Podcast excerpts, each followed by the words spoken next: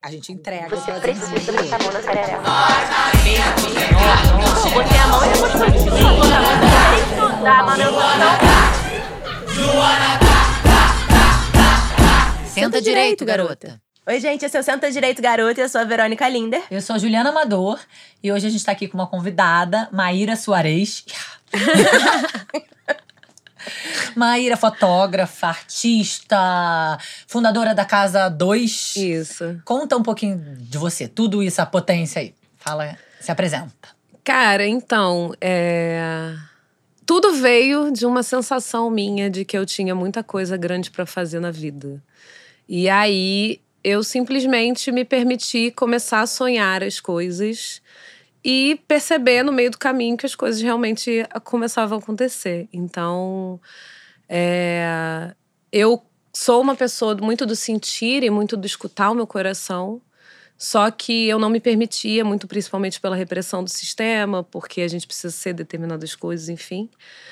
Eu não conseguia escutar com honestidade o meu coração. Então, quando eu falei, gente, eu vou começar a escutar e falar através do meu coração, é, muita coisa começou a acontecer, eu comecei a me permitir viver coisas. E aí, é, tudo mudou. Até Tudo profissionalmente. Mudou. Tudo mudou. Tipo, tudo, né?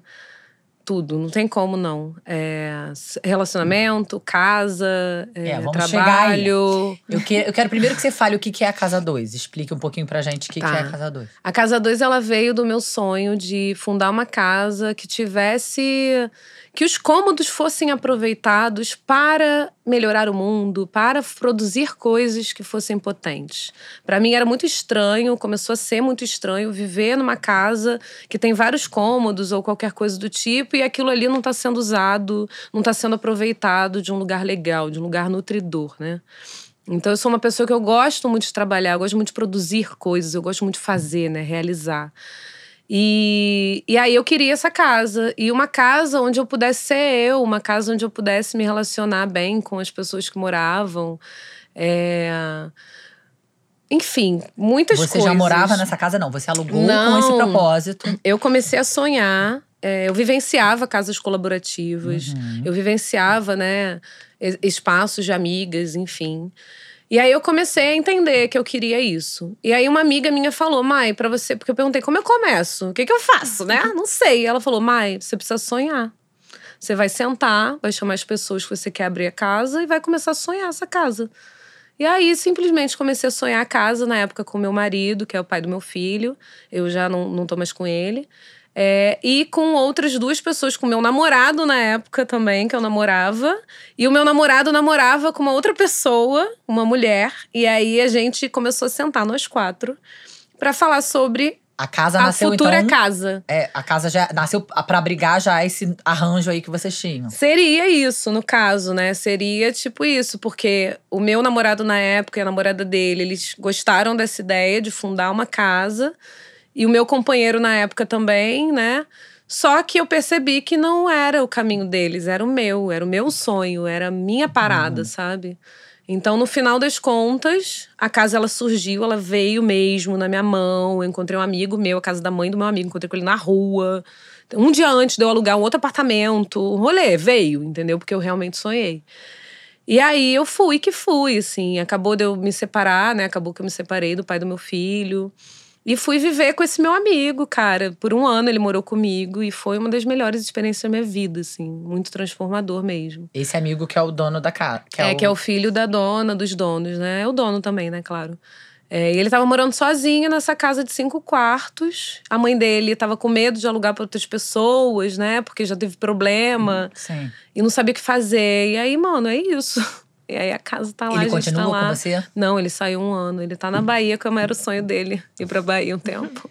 E aí você recebe pessoas. Explica um pouquinho o que, que você tava É, me aí eu moro hoje em dia, eu moro com quatro pessoas. Um é o meu companheiro, o outro, os outros dois são o Du e a Ive, que eles vieram também há um ano. Fez um ano que geral chegou lá em casa. Então, o meu companheiro foi o primeiro voluntário da casa. É, é mochileiro, ele ia ficar quatro dias, ele não tinha onde dormir, aí perguntou se podia dormir lá em casa, entendeu? E aí, a aí ele foi e não foi embora mais. E aí a gente tá junto há um ano. E Você o e amarrou o homem lá, entendi. Quase isso. Cozinhou. Cozinhou. Alquimia maior. Muito louco, gente. Muito louco. Nossa, muitas coisas. E esse outro aí- casal. E aí o Du e a Ive foram porque eles não tinham onde morar, aconteceu um problemão na vida deles ali. E aí, tipo, e aí, posso ir pra aí? Eles nem me conheciam. O Du, ele me conhecia porque ele trabalhava numa, numa loja ali perto, falou comigo uma vez na vida. Aí falou, mano, vamos pra essa casa, vamos pra esse lugar.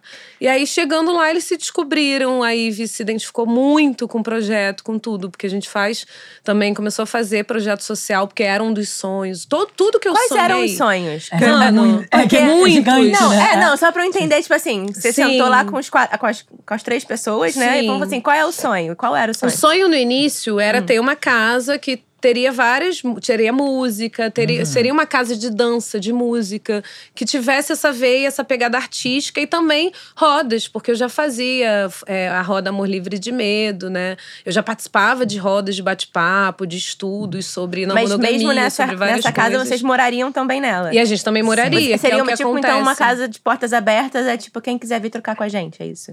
Também, tudo. Tá. E a E gente poder trabalhar contas. de maneira fluida, sair desse lugar do sistema, do tipo, de a gente tentar se. Tentar não, né? Conseguir, na verdade. A gente se sustentar, trabalhar junto e conseguir fazer algo de maneira fluida, E espontânea. tudo é coletivo. Tudo é. Inclusive as contas, né? Sim, a parte prática. Sim, no agora, cada vez mais a casa ela tá se, ela se banca, né? É, Cara, tem muitas coisas acontecendo, na verdade. Por quê? Eu cheguei nessa casa há três anos. Eu fundei a Casa 2 há três anos. Então, eu passei por muitos processos lá dentro. E um coletivo, ele te faz passar por muita coisa. E aí a galera chegou a um ano. Então eles começaram a vivenciar coisas que eu já tinha vivenciado, que eu já tinha entendido. Eu tenho 36, eles têm 21, 23 e 24. Ah, sim. Entendeu? Não tem filhos. Então eu já tinha vivenciado muitas outras coisas que eles começaram, eles vivenciaram nesse um ano e estão vivenciando. Então é como se a gente tivesse imergido assim numa simbiose, uma coisa louca. A gente se desequilibrou muito. Eu cheguei no suicídio, gente. Eu cheguei em vários lugares de caos, assim, porque eu larguei limites, porque eu me perdi mesmo. Eu parei de cuidar do que cuidava de mim. Parei de me dar os meus contornos, parei de muita coisa. E, e aí a gente se perdeu da gente, deu merda no coletivo. E agora chegou um momento onde todo mundo percebeu: peraí, a gente precisa se cuidar individualmente pra gente conseguir fazer esse coletivo funcionar. E. E aí são vários experimentos. A Casa 2 é um experimento de vida, do tipo, ah, vamos trabalhar com isso aqui agora? Vamos nos direcionar pra isso? Ah, funcionou tal? Ah, não, agora vamos pra esse lugar aqui. Então é tudo experimento pra funcionar. Então a gente vive construção de acordos cotidianamente, né? Cotidianamente você precisa entrar em acordo, você precisa aprender a se vulnerabilizar, você precisa aprender a se comunicar, você precisa aprender a ter empatia, reconhecer o outro. Nossa, 30 exaustivo. milhões de coisas, mano. E aí, pra você conseguir fazer isso, você precisa estar em equilíbrio. Aí você precisa saber o que, que cuida de você, você precisa saber e fazer o que cuida de você. Mas aí as pessoas elas estão aprendendo. O que cuida de mim? Não sei. Não sei. Ainda mais num contexto novo, que é você morar dentro de um coletivo, e aí você precisa aprender a dar limites. Seu filho você mora precisa lá aprender a também? esperar. Então, o Gael, eu divido o Gael com o pai dele certinho. Vai e aí, complicado. então, o Gael vai pra lá certinho, assim. Toda semana ele tá lá, a gente divide os dias, dois finais de semana por mês. É bem legal, assim. É, O Galo tem quantos anos? o Gael tem sete. E aí, tipo, o coletivo é muita coisa, gente. Então traz muita coisa. E aí, a casa 2, a pegada da casa. O que eu tô entendendo agora é quem sou eu e quem é a casa 2, que eu misturei tudo. Sim. Era tudo a mesma coisa. E aí agora somos mais, somos quatro adultos e uma criança, duas gatas. Agora a gente vai começar a sonhar junto e eles precisaram passar por um rolê de um ano para agora a gente vamos construir a casa 2 de novo, do zero, um sonho novo de todo mundo junto.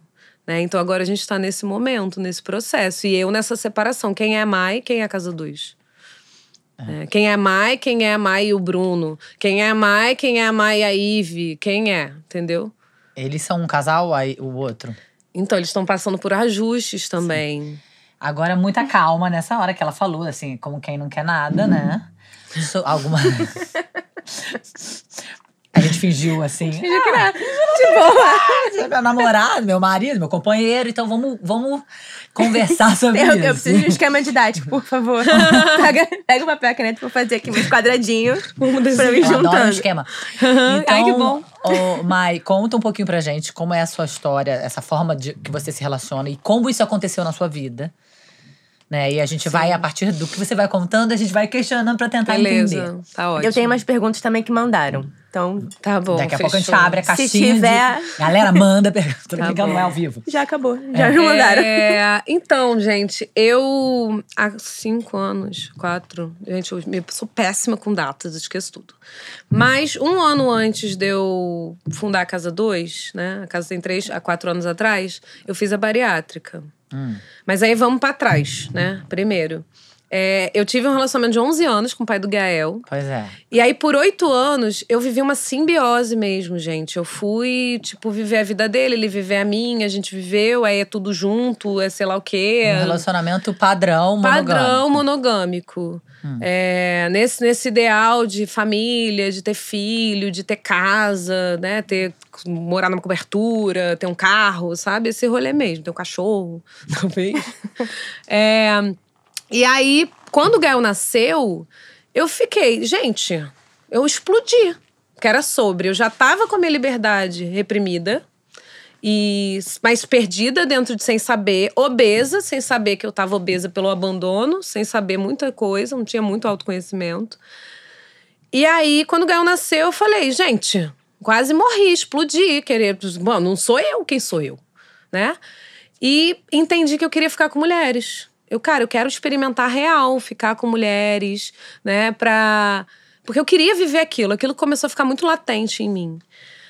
Então eu criei um grupo de sexo, né, com Você amigas. conversou com seu companheiro antes? Não. Não. Eu não, não, eu criei um grupo de sexo para falar sobre coisas que, mano, eu quero falar sobre sexo, eu não tava satisfeita com muitas coisas. Com suas amigas. Uhum. É, com as minhas amigas de faculdade e tal. Mas acabou entrando um bando de, da, da galera de Santa Mãe, entrou muitas mulheres, enfim. Eu, rolou. Nossa, foi maravilhoso. Onde eu tava? Não sei. Amiga, você perdeu todos Mas também deu merda no grupo no final, Eu sou gente. Ah, mas deu nesses merda. grupos sempre é dá merda. Gente, meu não deu, deu merda, merda. Nossa, foi horrível. O meu não deu merda. Ai, que bom, maravilhoso. Saiu antes, né? Os Não, meus sempre dão existe. merda. Existe. Eu sempre faço um grupo, aí, tipo assim, ah, aí eu encontro alguém, né? Tipo, encontrei uma pessoa aleatória esses dias. Aí a pessoa fala assim, eu tava naquele grupo que deu merda, que você. É que deu merda. Qual que deu merda? Qual, Deu- querido? Que assim, todos os grupos que eu Todos faço, é merda. eu saio porque deu merda. Entendeu? Exatamente. E aí, tipo, criei esse grupo e eu comecei a falar sobre isso. E aí, Uhum. a primeira festa do meu grupo, gente, geral se pegou, entendeu? Eu fiquei sabendo. E aí, eu, mano. Que festa Gente, eu tô muito essa? chateada. Que não ter Você, tá, é, você ficou disso. chateada. Ah. E aí, geral se pegou. Eu falei, fudeu. Traí ele e não quero mais voltar pra esse relacionamento como era. Eu quero vivenciar essa experiência. Como é que faz? Aí eu sou muito honesta, gente. Então eu sentei do lado dele e Contou. falei, falei e decidi dar, tipo, se, a gente, se ele não topar, tipo, abrir o relacionamento pra eu viver essa experiência, que seria ficar com mulheres só. Não tava nem sentindo vontade de ficar com a mesmo, só queria viver isso. Eu tava decidida, tipo, terminar, porque eu percebi como era importante pra mim viver minha liberdade naquele momento. Mas sabe? você, a sua vontade era de continuar com ele. Eu queria estar com ele porque eu amava ele Uhum. e queria que ele pudesse participar de coisas comigo e dessa minha vida nova. Por mais Sim. que ele não participasse, Sim. eu gosto de poder falar, eu gosto de poder compartilhar as coisas, sabe? É, e aí ele topou. Aí nisso que ele topou, mano, eu fui viver, mano. Aí eu vivi coisa pra Cristo. Muitas coisas, gente, tudo.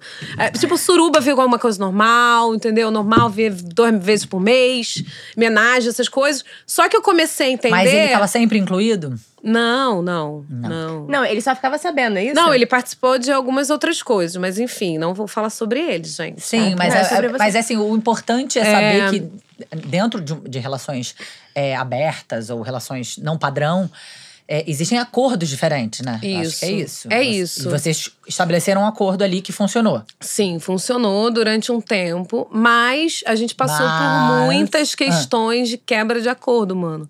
E aí eu entendi como eu, por exemplo, vibro muito na espontaneidade. Então não dá pra eu fazer acordos que pra eu falar, por exemplo, depois, ou pra eu, pra eu, ah, eu vou ficar com alguém aqui agora. Eu Antes não você tem que- posso, Ah. eu preciso falar primeiro com meu companheiro, talvez alguma coisa do tipo. Gente, isso não vai funcionar pra Não, mim. não vai funcionar pra ninguém. A gente tem que dar satisfação. Pra ninguém. Então você vai quebrar aquele acordo naturalmente, Porque, vai dar verdade, merda só mudou naturalmente. o tipo de controle, né? É, entendeu? Então Sim. tem determinadas coisas que você precisa ter consciência, e muitas coisas que eu percebi na não monogamia, que isso aconteceu comigo também, é que a gente constrói acordos antes das coisas acontecerem, então a gente nem sabe se a gente realmente vai querer aquilo. E aí, quando a gente passa por aquela experiência, a gente quer. Aí a gente, caraca, eu tenho acordo aqui. E aí? Faz o que com esse acordo? Quebra a porra do acordo, viado. Então muda o acordo, ou qualquer coisa, E entendeu? foi isso que rolou com vocês. Rolou muita coisa, gente. Eu sei que eu cheguei num ponto do relacionamento onde eu percebi que não, acordo pra mim não funciona. Aham. Não quero acordo, quero que a gente seja honesto, quero que a gente viva, ou qualquer coisa. Mas eu nunca vivenciei, de fato, uma relação onde eu pudesse não ter acordos e ambas as pessoas estivessem bem dentro do relacionamento. Eu ainda não consegui chegar nesse E a lugar. pergunta que não quer calar: você não sente ciúmes? Eu sinto, claro. Tu não sente? Quanto mais insegurança a gente tiver, quanto mais eu tiver em desequilíbrio, quanto mais eu não tiver é, cuidando de mim, né? Se eu não estiver cuidando de mim, do que é importante pra mim, fazendo a manutenção do meu olhar para mim mesma, tipo, mano, olha quanto eu sou foda. Aí eu vou ter mais ciúme, gente. Uhum. É inevitável. Quanto mais eu percebi que que eu vivo, se eu viver mais a simbiose, eu mais tá com a pessoa. Então, é isso que eu ia te perguntar. Quando você tinha um relacionamento monogâmico padrão, você sentia mais ciúmes do que quando você tinha um relacionamento? Não, eu me sentia muito segura, na verdade, naquele relacionamento, porque a pessoa era muito, tipo, a gente era muito parceiro mesmo. Uhum. Então eu não sentia. E principalmente oito anos, gente. Depois de uns anos, assim, eu acho que eu não, não sentia nada mesmo, tava suave. E aí comecei a sentir, comecei a vivenciar quando a gente abriu o relacionamento. Uhum. E aí eu comecei a me, é, me sentir mal com o meu sentimento de, mano, eu não quero sentir isso. Eu não quero ficar sentindo ciúme. Eu não quero ficar neurótica com coisas, entendeu? Então eu fui olhar pra mim. Aí eu fui cuidar de mim, eu fui estudar. né? eu fui. E aí eu precisava entender. Cara, vivenciar na monogamia foi uma puta de uma escola. Porque eu com- consegui aprender, entender, a separar as coisas, a. é, não significa, se eu fico com outra pessoa, não significa que eu não ame a pessoa que tá do meu lado. Não significa que eu não tenha desejo por essa pessoa. A não ser que eu esteja fugindo para suprir alguma coisa que tá faltando aqui dentro. E aí eu não quero mais viver assim também. Eu quero poder ter um relacionamento onde a gente consiga cuidar de tudo de maneira honesta, né? Sem eu precisar, eu vou buscar alguém porque eu tô precisando de carinho. Não, gente, tem um relacionamento. Entendeu? Pois não é. faz sentido, né? Pra mim, pelo menos. Porque sempre foi sempre espelho, gente. A minha vida, assim, se a gente repara, assim, eu vejo muito isso, né? Muito espelho. Então, é, quando o meu companheiro se apaixonou por uma outra pessoa, eu julguei ele pra caraca. Do tipo, que isso? Em dois dias? E foi isso que causou. Aconteceu comigo duas semanas depois, uma semana depois, que eu me apaixonei assim de um lugar louco.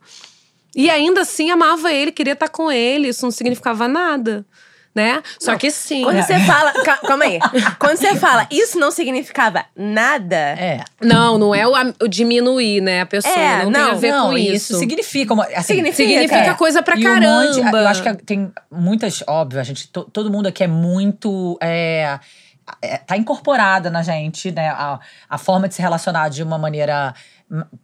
Que a gente a- tende a querer possuir o outro, É, de né? Controlar, é. e Controle. etc. Ah, e, e o que vem muito, acho, depois a gente vai, eu quero ler as dúvidas que você recebeu na sua caixinha, mas o que vem muito, acho, quando a gente fala desse tema é. Se você está aberto a se relacionar com outras pessoas, não é muito mais fácil você se apaixonar por outra pessoa? Sim. E. É isso, É né, isso. gente? É Mas tipo- aí, o que que acontece? Ah. É porque eu, Mai, acredito muito que nada acontece por acaso, nada Sim. mesmo, assim. E os encontros, a conexão. E não é assim, gente. A cada esquina eu me apaixono andando na rua, gente, que eu acho as pessoas lindas. Eu sou admiradora de pessoas. Então eu me apaixono a cada esquina, mas não significa que eu quero estar com essa pessoa, beijando a boca dela, ou transar, ou sei lá o quê. Então, o que eu percebi nesse rolê todo é que cada pessoa é única. Assim como os amigos. Então, relacionamento pra mim é como se fossem os meus amigos. Tem amigo que eu quero morar junto, tem amigo que eu não quero morar junto. Tem amigo que eu quero ficar agarrado 24 horas de conchinha, tem amigo que eu não quero, né? Enfim, então pra mim o relacionamento é sobre isso, né? É, o lance, as pessoas têm muito medo, eu acho, né? Que a gente se apaixone por outra pessoa e a gente vai embora. Sim. Mas, gente, se for pra gente ir embora, a gente vai embora. De qualquer forma. De qualquer maneira. Monogâmico ou não. Se não for. E aí, como é como poderia ser um relacionamento onde as pessoas se sintam seguras, onde as pessoas possam ser elas, né? Mas, Pra assim- não viver nesse lugar de. A pessoa vai embora. É, é Não um medo do posso. abandono. E eu Ô, não Mai, posso mas olha só. eu. Por mais que você seja essa mulher incrível, desconstruída e que sabe, né, dona da sua própria vida, a sociedade é patriarcal, machista. Então, assim, não existe um- uma igualdade de papéis na sociedade, entendeu? Então, assim, um relacionamento aberto é justo para uma mulher, entendeu? É, é- o- os atravessamentos do machismo, eu sempre fico, entendeu? Me dá, eu fico um pouco receosa com isso. Principalmente mulheres mães, né? Que é o nosso caso. Como é Então. a não gente, monogamia com filhos? Pois é, ag- agora seu filho até já tá grande, É, né? Eu sei sim. que já, mas assim, um bebê, imagina um bebê em casa. Sim, então, cara, eu sei que a não monogamia, na verdade, os homens eles já fazem, né? Sim. Eles já traem, eles já admiram ou babam Já era as mulheres no pra eles, Instagram. né? Eles podem só não mandar mensagem, mas eles estão ali, gente, Mas fazendo eles mandam coisas. mensagem, né? Oi, aí, Mandam tudo também bem? mensagem, entendeu? Então, assim, eles já fazem as coisas, sabe? Então, eu percebo muito que nós, a gente se coloca num lugar muito querendo fazer tudo junto, né? Querendo estar aqui, viver esse relacionamento, enquanto os homens, eles já são muito mais individuais, individualistas. Estão eles ali. não é muita novidade. Não é. Mas a o filho verdade é novidade, né? O quê? A, A verdade, verdade é é novidade. A É novidade. honestidade é novidade. A gente falar que a gente também gosta, que Pois a gente é, também quer babou. novidade. entendeu? Então, assim, é, eu acho que a não monogamia, na verdade, é mais justa pra nós, né? Porque aí a gente já Não. pode, a gente tem um aval. É como se a gente pudesse assumir o papel que eles também fazem. Né? Ou tivesse uma sinal verde para que a gente possa se comportar como eles já vinham se comportando por trás, né, dos Mas bastidores. aí a gente Mas, vem mais prática, bonito, meu bem. Na Porque a prática. gente não vai chegar lá pra mulher e vai ficar falando coisas absurdas. A gente vai se relacionar muito melhor. Não, eu acho que assim, na Então, prática, assim- por exemplo, eu acho o máximo que você tem aqui colocado a sua cara pra falar. Eu me relaciono dessa forma não monogâmica, mas ainda a sociedade ainda causa um estranhamento muito maior, principalmente sendo uma mulher falando, provavelmente. E se eu te contar que eu não estou não monogâmica agora? Na verdade, a não monogamia é filosofia de vida pra mim, é quem eu sou. Porque, na verdade, Sim. não é sobre não monogamia, é sobre liberdade. Sobre verdade. Então, pra mim, o meu principal valor é liberdade. Então, eu, primeiro, que se eu entro em desequilíbrio, eu entro em compulsões. Eu tenho duas compulsões: a bebida e o sexo. Então, se eu beber pra caralho, perder a linha, mano, fato que eu vou querer transar. Né? Fato que eu vou querer fazer determinadas coisas. E aí é. Eu quero poder ser eu, inclusive pra assumir, às vezes, alguma compulsão ou qualquer coisa do tipo. Eu quero ter um companheiro do meu lado que me apoie nesse lugar, que não me reprima, ou que- qualquer coisa, né? Eu quero poder me aceitar. Então, é sobre isso pra mim o relacionamento. É sobre eu poder ser eu. E mesmo que às vezes eu fale, mano, quero fazer suruba com 30 pessoas. Ou sei lá, qualquer coisa. E nem é sobre suruba, gente. Porque, inclusive, descobri eu na não monogamia, pelo menos todas as minhas surubas eram com muito amor. Porque foi troca de carinho, conexão. Mas eu acho que as tantra. pessoas, elas colocam em lugares separados o sexo e o afeto. É. Gente, é legal, tipo, mesmo que você não Gente, tem um relacionamento com a pessoa. Exato, é Mas é com carinho. afeto, caralho. Não sei por Ai, que gente, as eu, pessoas eu, ficam nu- eu nunca fiz sexo sem afeto. Então, Eu nem eu. É. Mas Então, acho que isso é é porque tem uma confusão, né, gente? Do romantismo, que foi é, articulado pra mulher sempre, né? Ah, eu só transo, se eu amar e não sei o quê, que é uma forma de Ainda bem que reprimir. aconteceu comigo. É uma forma de reprimir. Aconteceu, acho que aconteceu comigo. Eu, não, eu sempre confundi tesão com paixão, entendeu? Sim. Isso é uma coisa que a sociedade. no- nos dois momentos. A perereca pisca nos dois momentos. Aí, se você de repente tá com tesão naquela pessoa, Você acha que é amor? eu achei muito. Eu acho que sim. Mas não Muitas passava vezes. depois? Ah, quando o negócio era muito conectado, Sei muito se- é, profundo. sexual Ah, eu eu também. passei, acho que eu Aí casei. achava- Ai, Juliana. Acho que eu casei uns 10 vezes, entendeu? Mas, assim, eu, eu. Ainda é confuso, né? Na verdade, é, todas as nossas emoções são É, uma grande confusão. é, com certeza. né? Ah. E que também são influenciadas por tudo que a gente recebe a vida inteira. Sim, com certeza. Vamos Sim. ver caixinha? Gente, eu já. Nossa, tem tantas paradas pra gente falar. Vamos marcar uns 10 podcasts? Vamos, gente, pode Porque só marcar. daqui já tem muitas coisas. Já assim. tem muita coisa. Que A gente- incrível. Uma coisa que você falou, que você conversou, né? Uhum. né com o seu marido. E aí tem uma pergunta assim, da Paulinha. Como convencer, como convencer o marido a topar uma relação não monogâmica? Como é que você Então, convenceu mano, ele? Pois é, é porque na verdade aquilo ali pra mim tava sendo muito a minha verdade. Então é, sobre isso. Primeiro você precisa saber qual é a sua verdade, quais são os seus valores, né? E Que você Entender não que negociaria, isso não né? é errado. Quem você é não é errado. Então, assim, eu comecei a passar por alguns relacionamentos onde eu comecei a me sentir inadequada. Por eu sentir, ou por eu falar, ou por eu ser. Mano, eu sou da limpeza da organização, quero varrer, me deixa varrer, caralho. Não quero ninguém falando que, ai, seria cutico, ai, sei lá o quê. Não, mano. Isso sobre qualquer coisa, entendeu? Você comentou da cirurgia bariátrica, não sei se isso teve a ver com a sua com o seu processo também, tudo isso. Sim, eu fiz a bariátrica depois, porque eu comecei a viver na monogamia, então eu comecei a viver essas explosões, eu comecei a me sentir muito desejada, eu comecei a ver que as pessoas tinham desejo por mim. O nosso relacionamento, no final das contas, acabou melhorando, porque ele também começou a viver na monogamia. E ele começou a se empoderar, porque é sobre isso, é sobre a gente se empoderar. E aí, se uma pessoa tá se empoderando, tudo bem, a gente poderia ter se empoderado dentro, não precisar ter feito esse movimento fora, mas foi assim que funcionou. Sim. E aí ele se empoderou, eu me empoderei, a gente conseguiu se unir em vários momentos, sabe? Só que era pra acabar mesmo, porque somos pessoas que tam, fomos pra caminhos diferentes. Só que a gente se empoderava, sabe? Nesse movimento, tipo, porra, uma outra pessoa tá falando o quanto eu sou incrível, ou tá me desejando, ou tá me fazendo carinho de uma É, maneira então diferente. você acha que falta, é, talvez nessas relações monogâmicas mais tradicionais, falta isso, esse A esse olhar, criatividade. Esse olhar de desejo, de É afeto, criatividade, são experimentações diferentes. É sobre para de chegar em casa, almoçar de- do mesmo jeito, comer, ver a TV e fazer os mesmos programas. Vai fazer coisas diferentes. Porque aí, a gente fazendo coisas diferentes, a gente vai se experimentando, a gente se nutre, a gente traz essa alegria, traz esse movimento de pertencimento de tudo e a gente fica interessante pro nosso relacionamento. Aí a gente Sim. se encontra. E aí, mano, a gente se potencializa, sacou? Então, pra mim, o meu entendimento foi: pra eu poder ter um relacionamento, a pessoa precisa estar potente e eu também, pra gente ser mais potente. Sim. Não dá pra eu estar num lugar onde eu me sinto desnutrida, inadequada. Ou não possa falar coisas, sabe? Não posso chegar, olha o vibrador que eu ganhei! Sim, Deus me livre. Né? Então é sobre isso, assim. E aí você chegou um momento que ele se apaixonou por outra pessoa Cara, e aí foi horrível, gente. Ah, é bom contar. Porque é sobre Senão trauma. só- Não, é porque as pessoas Não. acham assim, ah, não, monogamia é você não se importar com nada. Não, você Não se é. importa, gente. Pra caraca! Claro que se importa, E ainda porque- pior, porque tu tá se falando, tu para com isso. Porque não faz sentido você ficar É, reprimindo e eu acho outro. importante dizer que é, uma, é um relacionamento que, muito pelo contrário, exige muito cuidado. Exige muito, muita conversa, entendeu? Aprimoramento Porque o tempo de inteiro- si. Sim, muito cara. aprimoramento de É si, o tempo gente. inteiro olhando pro outro, né? Porque justamente é o contrário, é o contrário do que se pensa. Ah, então você não liga pro outro. Não, você liga muito. Não, você liga muito. É sobre, Mas- na verdade, é sobre você aprender a criar acordos, é sobre você aprender a escutar o que você sente e aprender a se comunicar. Então você precisa aprender muitas coisas. Hum. Mas aí né? você tá falando. Ih, gente, tô me mexendo demais, vou perder o foco. É, você tá.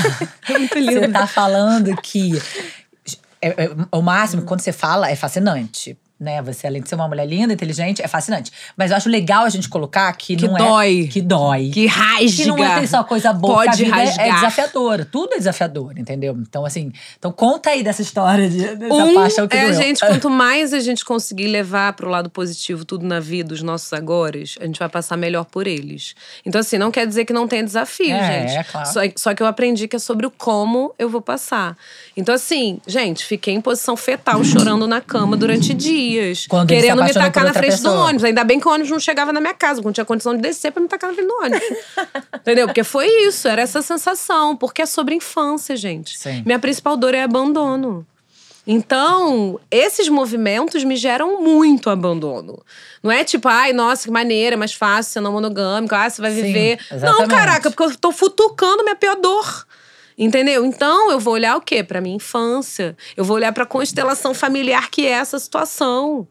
Pra eu curar isso, pra eu cuidar, eu vou fazer terapias, eu vou pra psicólogo, eu vou qualquer coisa. O que eu não quero é sentir dessa maneira. Eu quero curar essa dor, né? Porque aí. Mas você acha que é uma dor que tem cura? O abandono? Eu acredito que os nossos traumas, Ixi. conforme a gente vai mo- modificando os nossos traumas, vivendo eles de novo, ou agora chegou num ponto que eu consigo, quando eu vivo algum trauma, um gatilho e tal, eu tenho conseguido acessar a memória da minha infância que tá me gerando aquilo.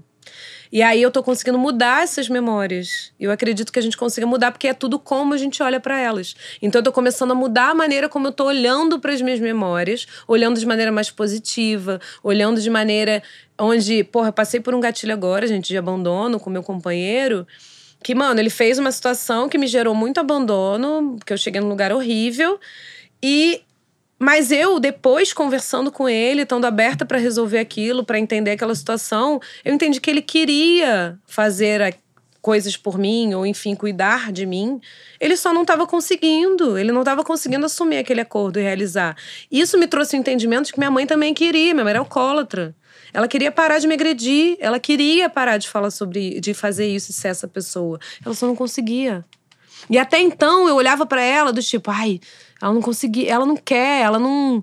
Porra, como assim você vai agredir Com uma raiva, criança apenas. com raiva, mágoa? Entendeu? Então, vivenciando essa situação dentro do meu relacionamento, eu consegui mudar essa visão. E aí, pouco a pouco, eu vou conseguindo mudar. Só que, para além disso, eu preciso fazer a manutenção da minha vida. Que é o meu cotidiano de cuidados comigo, para eu estar em equilíbrio. Porque quanto mais em desequilíbrio que, que tiver, menos capacidade eu tenho de lidar com aquele problema, de lidar com aquele desafio. Mais aquilo ali vai me machucar. Entendeu? Então são várias coisas, assim. Para eu, eu quero uma pessoa do meu lado, um companheiro seguro de si. Mas aí, voltando ali, E eu você chorou, quase se matou e ele foi embora. E. Não, ele vivenciou essa situação, papapá. Aí eu vivenciei esse luto, fiz até um curso de Mas respiração calma aí, ele na se, época. ele se apaixonou e foi embora? Não, ele ficou, não Ah. foi embora, não. Ah, ele não foi não, embora. a gente ainda viveu alguns anos Ele só junto. contou, estou apaixonado. Ah, Por uma tá. melhor amiga minha que eu era apaixonada, gente. Vocês não estão entendendo. Ah, Foi então uma dor calma. muito mais profunda. É. Mas ele se apaixonou ah, por uma apaixonada amorosamente É, por ela? falar. Você era apaixonada. Eu, eu era apaixonada de querer ficar com ela, Ah, queria ficar tá. com ela há muito tempo. Ela que nunca tinha ficado com mulheres ainda. Então ela me bloqueava porque ela tinha esse medo. Uhum. Então eu não consegui viver aquela porra. Quando eu olho, tá ele apaixonado, ficando com ela. Ah, então o problema não É, foi é, ele, é, foi ó, ó, a situação as camadas, o objetivo do rolê ali, né? As camadas, é é diferente. muito louco, né? Porque são- Podia ser outra paixão. Se fosse outro, de repente não tinha doído Foram tanto. vários Não, eu acho que foi abandonos, um- é. sim. Foram um- vários abandonos Sim. ali. Né? O negócio Foi um todo junto. conjunto de. Sim. E aí, na verdade, pouco tempo depois, foi duas semanas depois, eu me apaixonei. Eu me apaixonei. E aí eu vi, porque eu super achava, quando eu abri o relacionamento, gente, eu, ah, não vou me apaixonar por ninguém, só quero ficar com as pessoas, quero experimentar essa vida.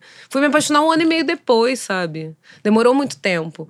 Então, e aí eu percebi como, de fato, mano, as pessoas são muito interessantes. E quanto mais você se conhece, mais você se acessa e você é aquilo que você quer pra você, mais vem essas pessoas incríveis também, né? Que, mano, tem muita gente foda.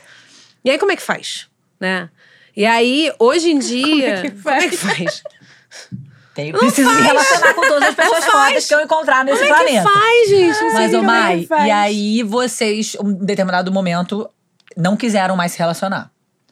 Sim, foi muito, aconteceu muita coisa, gente. Sim. Eu atropelei muito ele. Eu, mano, eu uma pessoa um que processo tava de muito reprimida de foi, todos, né? De tipo foi. assim, de, de, de Gente, eu cheguei à obesidade, mano. Depois que as portas abriram, eu fui ver o mundo, eu voltei a dançar. Eu tava muitos anos sem dançar. E a dança, pra mim, é minha vida.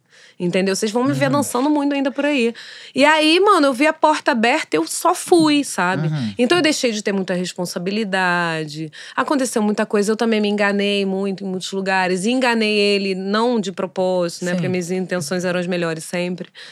Então aconteceu muita coisa que não era mais pra gente estar junto. Ele queria viver uma outra vida mesmo. Sim. E, cara, eu sou a pessoa que eu, quando eu vejo, cara, eu vou, sabe? Eu vivo, eu me entrego, eu jogo, né? Eu me jogo de, de cabeça. E Sabe? depois disso, você teve vários relacionamentos? Eu fiquei. Ficar, fiquei com muitas Não, pessoas. ficar, tudo bem, ficar Mas maravilhoso. relacionamento tive alguns, assim, na casa. Só que alguns relacionamentos curtos. Agora que eu tô vivendo um relacionamento que é o mais longo, Aham. depois de toda essa separação de três anos, que tem um ano, né, que a gente tá junto. Fez um ano. Um ano que você tá com seu companheiro atual. Isso, E e três anos misturado. que você. E três anos que eu fundei a Casa 2. Então tem três anos que eu me separei, porque eu já saí me separando, já fui direto pra Casa 2. Uhum. Entendeu? Já fui realizar isso. E. E com esse companheiro atual você chegou. E aí, eu quer namorar comigo? Ah, Não, gente, foi muito louco, assim. Ó, eu, só que eu, meu, eu me relaciono de forma não monogâmica. Gente, eu já tinha decidido, não, eu já tinha decidido não, não, não dividir mais quarto com ninguém. Eu já Hum. tinha entendido que eu não queria mais na vida dividir quarto. Fui lá me meter dividindo quarto, dividindo casa, dividindo trabalho, dividindo tudo. Uma simbiose louca. Me perdi de mim, ele também se perdeu dele. E a gente chegou em lugares horríveis. A gente virou abusador um do outro, assim, de Sim. acessar gatilho um do outro, né? De Horrível. propósito? Não, mano, sem querer, claro, né? É tipo, eu fazendo coisas que ele sentia machucado, doído, era o gatilho dele, porque é a dor dele, e, ele, e aí ele, a reação dele a partir da minha me acessava os meus gatilhos e a gente chegava em lugares horríveis, tipo, sem conseguir se comunicar. Chegou um ponto onde a gente conseguia se comunicar. E eu que sou pessoa pra caralho que me comunico, mano, não conseguia. Parecia que a gente tava falando línguas diferentes. Entendeu?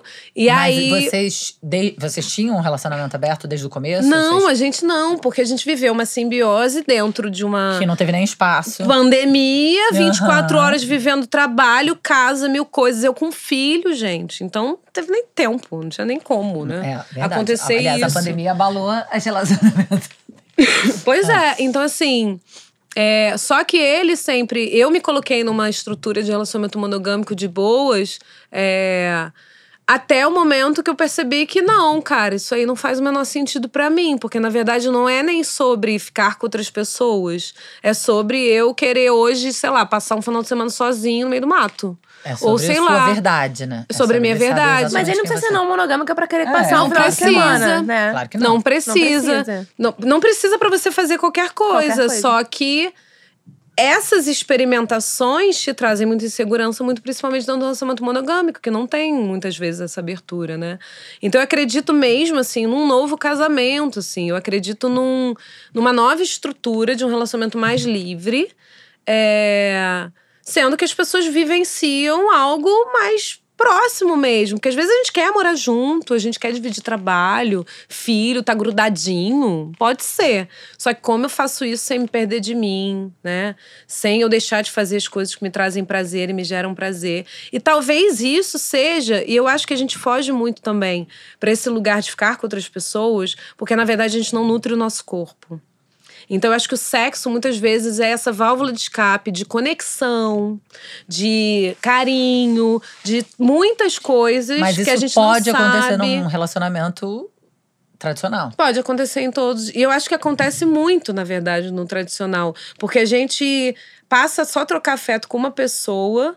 E a gente passa a não nutrir o nosso corpo, não nutrir várias necessidades nossas ou experimentações pra gente poder, né? pe- Pelo menos é o que eu penso. Eu quero, porra, chegar ao final da vida, mano, conhecendo meu corpo inteiro, né? Tendo orgasmos múltiplos, pelo menos, né? Se eu soube disso, sei lá quantos anos de idade, quantos anos eu demoro pra conseguir chegar nesse, em vários lugares, né? Então a gente não. Quando a gente, geralmente, quando a gente entra num relacionamento, a gente se fecha. Aí a gente para de experimentar coisas. E às vezes é só, eu quero carinho no meu corpo inteiro, eu quero qualquer coisa. E por que, que eu preciso pedir só de uma pessoa? Não tem como Tem uma pessoa perguntas? suprir todas as Tem. nossas necessidades. Não tem como. Entendeu? Então, é esse lugar. Um, não quero sair transando com outras pe- pessoas aleatórias por aí, porque eu também já entendi pra mim que é sobre energia, é sobre troca, é sobre muita parada. Você já É. viveu isso e não funcionou. É, entendeu? Eu já fui pra muitos lugares. Eu sou a pessoa, gente, que eu consigo fazer dos momentos muito gostosos. Então, qualquer conexão que eu tenha, até de ficar com alguém, vai ser muito gostoso, vai ser muito prazeroso pra mim. Mas até que ponto eu preciso fazer aquilo? Então eu comecei a perceber e nessa Mas foi um simbiose, estudo que você foi vivendo. todo né? estudo. Eu comecei a perceber que muito eu também buscava no outro. Eu tava buscando muita coisa no outro, não quero. Então a não monogamia, ela tem várias maneiras de você se relacionar. Tem um relacionamento aberto. Pois é, que não o é poliamor. poliamor, Exatamente. não. O relacionamento Tem aberto relações não é o poliamor. livres. Não, eu tô perguntando, não sei. Porque o poliamor é tipo assim, tenho dois maridos, ou dois namorados, né? É o poliamor. ou Então, namoradas, na uma namorada. verdade, monogamia cada hora também, aí. é? É porque a não monogamia é o Não, a não geral. É é o como geral. se fosse é, o geral. Você simplesmente tem o seu pode ser ter seu É o no- companheiro e poder experimentar ali. Você entende Uhum. que é diferente? Uma coisa é você poder experimentar, fazer o que você quiser. Outra coisa é você poder ter dois relacionamentos, três. Entendi. Sim, mas aí, por exemplo, num relacionamento aberto, geralmente, né, você tem uma pessoa principal. É isso. Pois é, isso E aí que eu tô você falando. não tem outros relacionamentos. É. Você tem vários acordos. Pois é. A monogamia, ela te traz muitos acordos. Que você nem A sabe, não inclusive. monogamia. A monogamia. A monogamia. A monogamia não, que você nem sabe porque as Que você não nem mas tem lá a sabe, lei do não planejamento, né? É. Tipo, São regras, São né? A monogamia regras. te traz regras. Ela não te traz acordos porque você não constrói junto É, com você nunca negócio, sentou né? pra falar. Ah, É, não, não já tava aqui, ó. A senta. regra do casamento é essa aqui, ó. Você Sim. aceitou, É. não aceitou. É muito doido isso, Hum. né? Porque, na verdade, pra cada pessoa são coisas completamente diferentes, né? Sim. Tem gente que chega a lugares absurdos de controle, né? Do tipo, pessoa nem poder mexer no celular direito, né? Sim. Muitas coisas. Com quem você tá falando? Não, tava vendo, tava achando bom. Tava Então a achando bom as monogamia, a monogamia ela tem muitas regras. Um relacionamento aberto, você começa a construir acordos, né? E aí você vai vendo os seus limites pra ver onde você quer estar, onde você não quer estar. E num relacionamento aberto, geralmente não tem abertura pra você viver outros relacionamentos principais. Os acordos da monogamia a gente nunca combinou antes. Combinou. A verdade Nem é que a gente sabe. assina, sei lá, onde. É tipo, é um Tá. contrato de tipo, agora você não pode nem olhar pra ninguém, agora você não pode nada, Uhum. entendeu? Não Então, pode. tem uma pergunta que é tipo assim: eu já sei a resposta, mas eu vou perguntar. Pode existir misoginia tanto, tanto quanto relacionamento monogâmico em relacionamentos hétero e bi? Não entendi nada. Pode existir misoginia Ah, na mono- ah, não, sim. monogamia? Sim, né? Sim. Obviamente. Porque são pessoas. Sim. Como definir os limites? Pois é, isso é maneiro, porque eu cheguei num mo- momento bem dos limites mesmo agora. Porque eu comecei a largar os meus limites. Não, eu primeiro já não queria dividir um quarto. Fui dividir quarto, vida, Sim. o caramba todo. Ou seja, eu já alarguei muitos meus limites. Uhum. Alarguei os meus limites, surtei. Claro. Surtei, mano. Eu entrei em desequilíbrio completo. Porque eu precisava do meu quarto pra fazer as minhas bruxarias, ou acordar na hora que eu quero, varrer.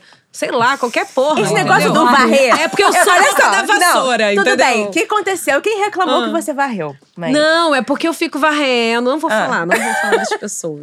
Não, não precisa falar o nome da Mas- pessoa. Mas, tipo, o que É aconteceu porque eu tenho uma rotina. É porque eu tenho uma rotina, tipo assim, mano, eu não gosto de são chão sujo, eu vivo descalça. E eu vivo no chão, eu faço prancha, abdominal, eu vivo é, invertida. Então, pra mim é importante ter um chão limpo. invertida. É. Então, pra mim, é importante ter um chão limpo pra eu poder me Sim. experimentar no chão, mano. Então, eu vivo com a vassoura, sacou? Só que as pessoas não entendem muito esse lugar, às vezes, e aí elas me reprimem, do tipo, ah, ciricutico. Maníaca da sei lá o limpeza. quê. É, entendeu? Entendi. E eu já fui a maníaca da limpeza. Hoje em dia eu não sou mais, gente. Hoje em dia eu consigo viver com a sujeirinha. Entendeu? Arregalou os olhos. Uma sujeirinha. Uma sujeirinha. Tum, olhos, dentes Entendeu? arregalados. Pois é, mas eu sou a doida da organização, da limpeza. Pra mim não faz sentido. E eu consigo botar de maneira muito orgânica a limpeza Mas você cobra vida. dos outros isso? Com, Ah. claro, com certeza, Entendi. né? Porque sobre isso a gente divide uma casa, entendeu? Sim. Então a gente tem acordos. Sim. Pois é. Precisa ter acordos, gente. E aí, acordos dentro do relacionamento também. Então, é, eu já até me perdi, gente. Não, a gente tá falando Mas sobre eu não- limites. Isso, é o limite. Que eu acho que o limite, pelo que eu tô entendendo que você tá falando, é o limite tem a ver com você, né? Mais até do que o acordo. O acordo é, é a relação. E os limites, que eu acho que isso que você se sentiu agora afetada. Porque Sim. você não respeitou o seu limite. Exato. E a gente, dentro da monogamia, geralmente a gente não cuida desses nossos limites, porque muitas vezes a gente nem sabe. É. Então, o que eu entendi é que é tipo, tem incômodo, tem um incômodo, né? Então, é cavucar o incômodo, gente, Pra olhar, pra ver o que que ali tá sendo deixado de, de né? Não, a gente não tá olhando. O que que ali eu tô me atropelando, eu tô alargando o meu limite, ou sei lá o que, entendeu? Então, é, é a gente entender que, primeiro, a gente pode sair das regras que os outros criaram. E tá tudo bem. Né? Porque as pessoas acham, muitas pessoas acham também absurdo eu, por exemplo, ter esse quarto separado com meu companheiro, sei lá, né? Isso já aconteceu num outro contexto, quando eu já falava sobre isso, que eu não queria mais dividir quarto, né? Então, mas pra mim é importante, gente. Olha que delícia. Nossa, a gente separou o nosso quarto. Isso já mudou completamente o nosso relacionamento. E a gente percebeu o quanto a gente quer dormir junto quase todo dia. De maneira natural, sem ser obrigatoriamente. a gente precisa dormir junto todo dia, que a gente tem uma cama. Entendeu? Então, mas tudo bem, muitas pessoas não têm essa realidade. Eu entendo isso, né? Muita gente É. não tem essa realidade. Gente, tem gente que mora num cômodo só. Pois é. Né? Não, pode separar Então- das camas. Pode botar duas camas É, solteiras, entendeu? Mas é problema- criar coisas pra você poder não se sentir ferido e pra isso é aprender a se perceber, e isso já é um rolê, você começar a Sim. aprender a se perceber, é, para você ir construindo com o outro. E aí eu entendo o quê? Eu quero estar com uma pessoa que, mano, me escuta, que considera o que é importante pra mim, né? Ou sei lá, qualquer coisa, isso pra mim é importante. Então, se eu falar pro meu companheiro, pô, no agora quero separar o quarto, mas pode ser que ali na frente é entender que é só agora, né, gente? Agora, agora. Hoje, agora, esse minuto. Então, ali na frente pode ser que a gente queira dividir o quarto, mas no agora, não, a gente não tá querendo. E aí, o que, que a gente pode fazer pra fazer isso funcionar? Ou qualquer coisa, né?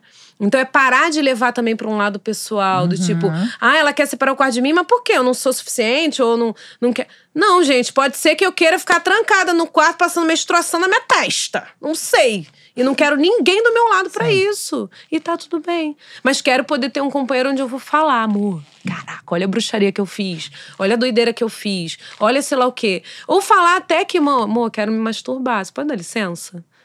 Cara, eu não falava sobre muitas coisas, eu sentia muita vergonha, sabe? Sobre as minhas necessidades. Eu entendi, eu sou a pessoa sinestésica, gente, do toque.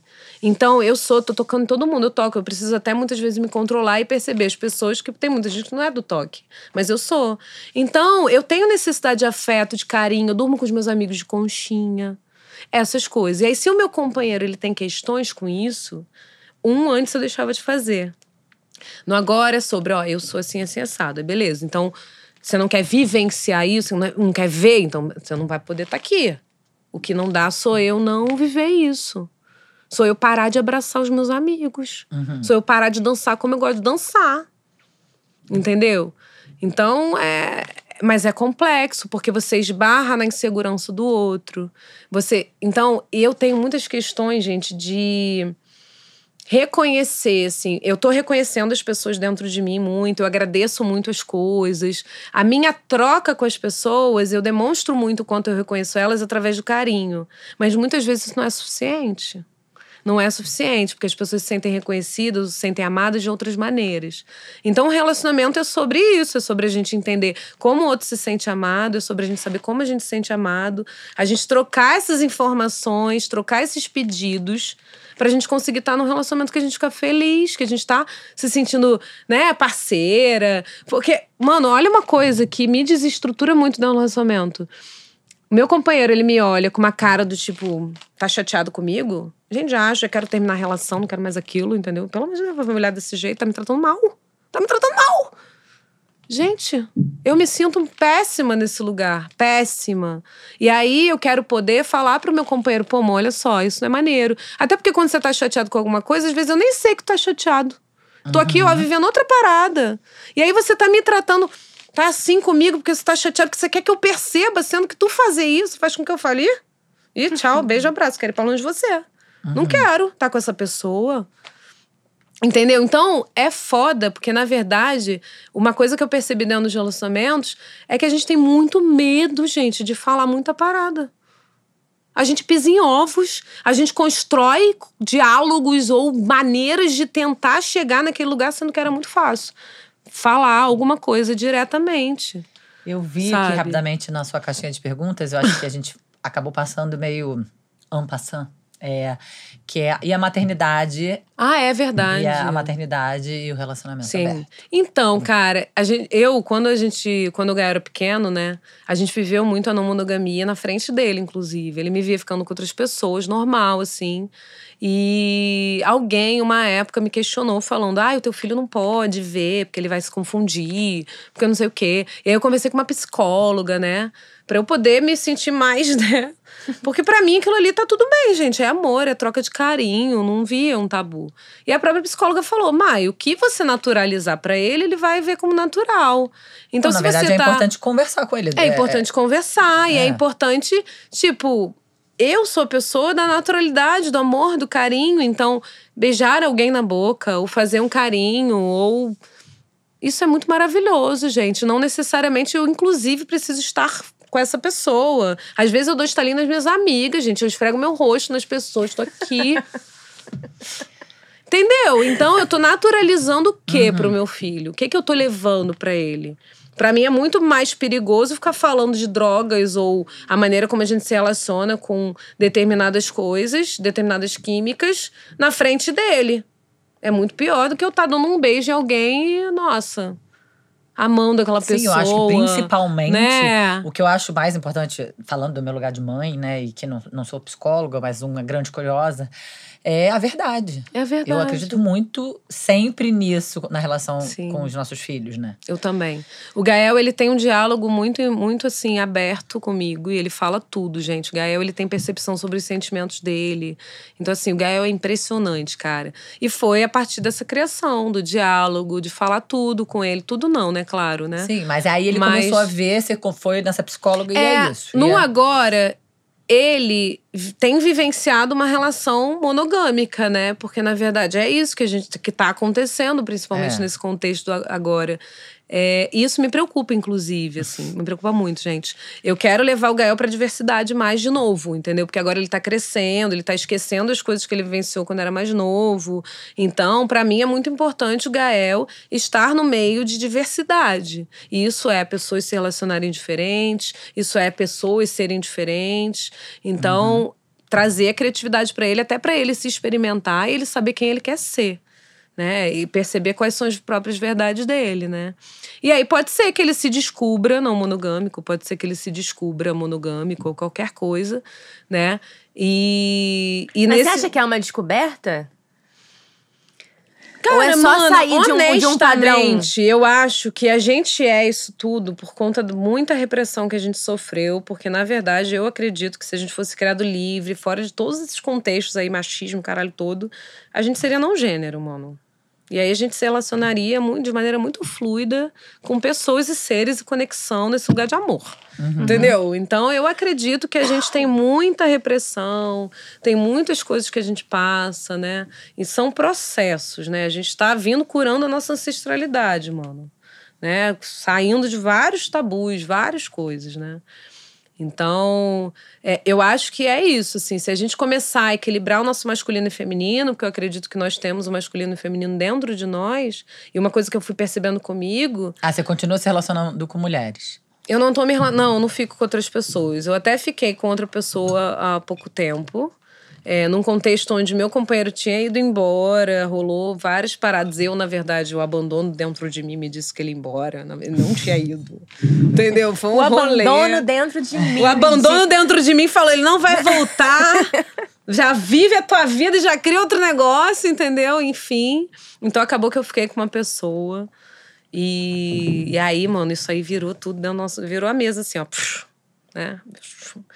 E aí agora a gente tá num momento de cura dessa nossa relação, de parar de alargar os limites, cuidar desses limites. Mas e se o se limite dele for é, que não, não querer viver uma relação não monogâmica? Então, se o limite dele for não. Eu nunca mais ficar com alguém. Gente, isso não existe. É, nunca mais é muito tempo. É, né? não, nunca mais é Hoje, tempo. Entendeu? Nunca mais não existe. Ah, não, mas no agora, No agora. de fato, agora é hoje, é aqui agora. Não tem como, porque a gente tá vivendo, ele tá vivendo um luto, a gente tá vivendo essa reconstrução do nosso relacionamento. e então a gente, antes de voltou. acontecer, Ó, relacionamento monogâmico. não. Porque antes de, É porque, na verdade, a gente tá num movimento agora de reconstruir os nossos acordos. Então a gente precisa sentar. Tipo, zerando. Vamos zerar tudo. zerar o jogo. Separou quarto, caramba todo. Então, assim, agora é zerar o jogo pra gente poder sentar. Até porque nessas últimas semanas eu comecei a relembrar, gente, o que, que era importante pra mim, sabe? Então, aí eu consegui entender: opa, peraí, isso aqui é importante, isso aqui não. E aí a gente vai sentar pra gente conversar sobre isso mesmo. Só que ainda existe um lugar de medo, um lugar de receio, um lugar do tipo, tá, mas e aí, a gente não vai ficar junto? Eu não sei, pode ser que a gente decida não ficar junto. Mas a gente quer. Então, como é que a gente pode fazer pra gente ficar junto? De maneira que eu não me fira, de maneira que ele não Aham. se fira. Como fazer esse rolê? E aí, pode ser que, mano, Gente, eu dá queira... trabalho, né? Dá trabalho! Dá trabalho. Relacionamento é muito trabalho. Qualquer tipo de Não, e relacionamento. principalmente um relacionamento pautado na honestidade, Sim, gente, no sim. diálogo, na comunicação. Que você não vai vivendo simplesmente, né, meio zumbi. Exato. Que E- você, na verdade, tá atento a tudo. É, então, eu, uma coisa que eu percebi na vida, gente, né, e é a minha crença, é que as situações que me acontecem são pra eu aprender muita coisa sobre mim, pra eu curar o que eu preciso curar, pra eu ser a melhor potência de mim. Então, assim, vai ser desafiador. Porque é pra eu olhar pra coisas. Então, o Bruno, ou as pessoas que moram comigo, ou as pessoas que cruzam o meu caminho, elas são mensageiras de coisas que eu preciso olhar. Entendeu? Então, pode ser que o Bruno ele faça um movimento que vai me gerar um puta de um abandono. E aí é o quê? É só eu olhar pro abandono. E aí o que, que eu vou fazer então pra curar isso, eu não passar mais por isso? Sabe? Pra eu não sentir dessa maneira. Porque a vida tá me mostrando isso aqui agora. Ou como eu crio novos acordos pra isso não acontecer. Gente, é foda, né? Sair do controle mesmo. E Eu era uma pessoa extremamente controladora. Extremamente É, uma das palavras que eu acho que são mais impactantes nisso tudo aí é o controle. É sair do controle. Então, quando você fala em abandono, tem a ver com rejeição, de se sentir rejeitada? é Não, isso? tem a dor que existe da rejeição e tem a dor do abandono. A minha dor é do abandono. É tipo assim, eu, eu por conta da minha vida, né, da, da minha criação com a minha mãe, enfim, é, eu, o meu apego ele é inseguro. Então eu quero, eu amo muito as pessoas, Você tem muito medo mas eu já tô pronta pra elas irem embora. Ah, é tipo eu. É horrível, mana. É, Porque isso faz com que a gente afaste as pessoas muitas Isso. vezes. Pra ela não me rejeitar, pra ela não me abandonar, eu já abandono ela logo. É isso. É. Não dá. É isso, a gente não consegue viver. Eu não, eu, eu o coletivo ele me curou muito isso. Porque é isso, são pessoas vindo, pessoas indo, pessoa... E aí, como é que faz esse rolê todo? Então eu comecei a entender que tipo, não, um, eu preciso fazer a manutenção da minha vida, olhar pra essa cagada toda, né? Porque senão a vida vai continuar me apresentando abandono no meio do caminho, mano, porque é pra eu olhar pra essa porra. Não é pra eu, é pra eu curar minha ancestralidade, é pra eu curar minha relação com a minha mãe, é pra eu curar minha relação com meu pai. Então, meu relacionamento ele vai me trazer muitas coisas. E aí, como eu faço esse caminho? Tipo, como eu faço esse caminho? E aí, a não monogamia me trouxe muito movimento pra eu curar isso, e o coletivo me trouxe muito movimento pra curar isso. Então, tem gente que sente a dor da rejeição, tem gente que sente a dor da humilhação. São algumas dores, né? Então é olhar pra sua infância, mano. Porque aí, curando essa relação pai e mãe, curando esses traumas, a gente passa É a ter que relações que, tipo, positivas. Curar é uma. Não tem como curar. Você pode É. realmente ressignificar, olhar É. aquilo de forma diferente. Entendi. Mas eu acho que aquele machucado, aquilo tá sempre ali de alguma forma. É que Sim. você pode ir lá e falar, tá, beleza, agora não dói tanto quanto doía antes. Mas Sim. curar mesmo, tipo assim, ah, isso aqui. Sabe? Porque existia um machucado ali, ele não vai voltar, ele pode virar uma cicatriz, sei lá, qualquer coisa. Eu acredito muito na cura. Eu acredito Uhum. mesmo, assim. Porque eu consegui curar muitas coisas, né? Em mim, assim. E coisas mesmo, tipo, eu me curei de um cisto, gente, numa cirurgia espiritual. Então, coisas mesmo, eu acredito muito na cura mesmo. E acredito que a gente tem como realizar muitas coisas, ou se eu não consigo mudar aquela, aque- aquilo, eu consigo me reinventar de alguma outra maneira, né? É, é aceitar o que a gente não pode mudar e mudar o que a gente pode, né? Então, é, eu acessando, por exemplo, essas memórias, aí, por exemplo, eu vendo essa memória na minha mãe, da minha mãe, ela me falando. Sua que- mãe tá viva ainda? Não, ela faleceu dois dias antes do Gael nascer, gente. Tem muita história, muitas Pô, coisas. Fugi do gente. hospital pra parir ele naturalmente pélvico. Ia um rolê. Tu fugiu do Gente, Fugi hospital? do hospital pra conseguir parir ele Eu só pélvico. Porque eu tava com pré-eclâmpsia. Aí Pensar foi muita pessoa coisa. correndo com aquele negócio de soro na mão, Gente, foi quase isso. Porque, nossa senhora, foi horrível. Cruz credo. Fugi do hospital pra eu conseguir não ter uma cesariana, pra eu conseguir parir, pra eu conseguir ver minha mãe antes dela morrer. Ou ir no, no- na E você verdade, viu? Fui, no- na verdade, via, mas fugi do hospital depois e aí no final ela morreu mesmo, não consegui. Mas fui no, no enterro dela, né? Senão, se eu tivesse feito a cesárea, eu não ia poder ter ido no, no enterro. Mas enfim, muitas coisas. Tem meu relato de parto, depois eu mostro. Eu era uma outra pessoa, é muito engraçado ler, é diferente pra mim. É, E aí, acessando essa memória da minha infância com a minha mãe, eu percebo como eu consegui mudar realmente o olhar. É como se virasse uma chave, assim, sabe? E aí, virando essa chave, aquela memória ali, pelo menos, ó, já foi. Aí a minha sensação é como, oh, peraí, isso aqui eu já resolvi, vou botar na pastinha do resolvido. Então agora eu vou pegar outra parada, entendeu? Pra olhar. Entendeu? Então eu tenho percebido isso, assim, na minha vida. Eu tenho vivenciado muitas curas. Só que. Aí eu não sei, né? Porque aí é sobre viver a vida mesmo e ver o que, que vai rolar. Mas é, em desequilíbrio, quando a gente está em desequilíbrio, a gente acessa muito esses lugares. Muito esses lugares mesmo. Aí a gente vai mesmo para nossa insegurança. Eu vou pro meu abandono, porque é a minha principal dor. Então, será que eu passando por um rolê de cura dessas memórias, eu paro de ir para o desequilíbrio? Ou eu vou para o desequilíbrio, o desequilíbrio ele não vai chegar lá naquele lugar? Foi isso que eu tava entendendo, sabe? Então eu acho que a gente não volta para os lugares que a gente já tava. Quando a gente vai se mudando, a gente vai caminhando um pouquinho para frente, aí volta um pouquinho. É, dá uma. Aí vai um pouquinho pra frente, volta. Você nunca volta para aquele lugar, sacou? Então eu acredito que a cura depende também de cada coisa. E tem coisas que são mais desafiadoras do que outras, tem coisas que demoram mais, o processo é mais doloroso. Entendeu? Então, mas eu acredito na cura de tudo, cara. Na cura de você mudar tudo que você quiser, gente. Eu, há quatro anos atrás, eu tava obesa. Então é sobre isso, é sobre Uhum. Aí minha você vida fez inteira. uma. Você fez uma cirurgia. Não, eu é fiz que a é? bariátrica. Só que, mano, a bariátrica não é a solução pra porra nenhuma, entendeu? Porque tu pode engordar tudo, você pode virar alcoólatra, pode acontecer tudo na tua vida. Então, eu tive Bariátrica é cortar, cortar, o um estômago. pedaço. Eu tirei um pedaço do meu estômago, eu não mexi no meu intestino. Uhum. É, mas logo depois eu tive que tirar a vesícula também, enfim. É, então, eu entendi que a bariátrica ela não ia ser minha solução, ela era minha porrada. Eu precisava de uma porrada, eu queria uma porrada na bunda mesmo. Pra tipo, vai, entendeu, minha filha? E aí eu fiz a bariátrica. E depois tive que mudar toda a minha vida, gente, mudar todos os meus hábitos. E aí, naturalmente, eu mudando, eu tive também que aprender a perder pessoas, porque aí eu mudando, eu vou mudar, as pessoas ao redor vão mudando, o ambiente vai mudando, tudo vai mudando, né? Então, cara, foi uma decisão que eu tomei, assim, que eu tinha até muita vergonha, na verdade, na época. Eu tive que ter muita certeza, assim, como tudo na minha vida, pra poder fazer, assim, porque eu tinha preconceito. Eu achava que, tipo, é vergonha na cara. Eu achava, eu tinha essas crenças, gordura é vergonha na cara. Não, gente, gordura é abandono. É abandono. A quantidade de gente que consegue comer coisa ou fazer o que quiser e não engorda. Gordura é abandono, a gente se abandonar.